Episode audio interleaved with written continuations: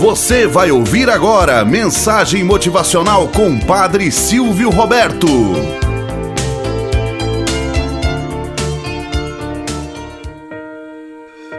Olá, bom dia, flor do dia, cravos do amanhecer. Vamos à nossa mensagem motivacional para hoje. O Samurai.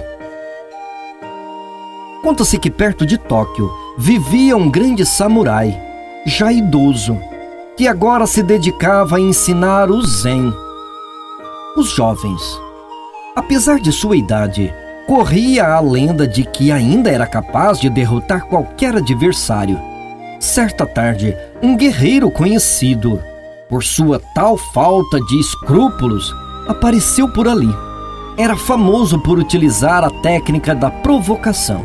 Esperava que seu adversário fizesse o primeiro movimento e dotado de uma inteligência privilegiada para reparar os erros cometidos, contra-atacava com velocidade fulminante.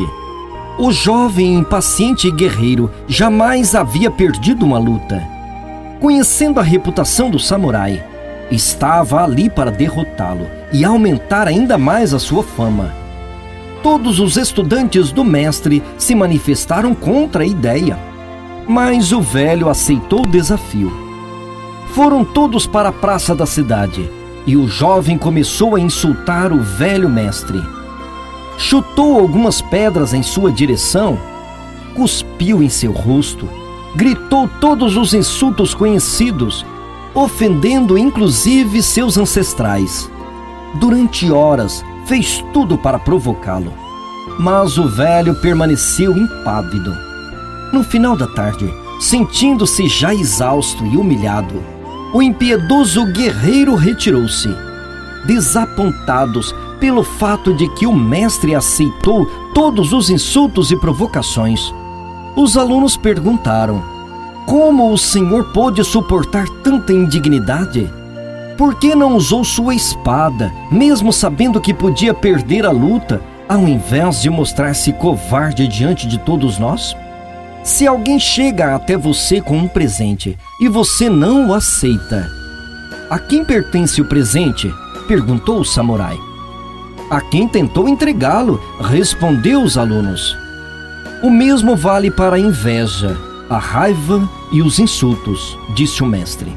Quando não são aceitos, continuam pertencendo a quem os carrega consigo.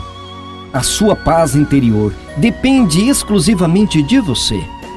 As pessoas não podem lhe tirar a calma, só se você permitir.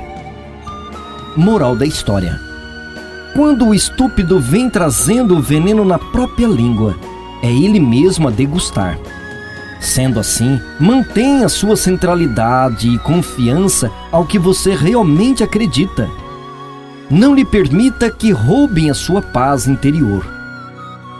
Tenhamos um bom dia na presença de Deus e na presença daqueles que nos querem bem.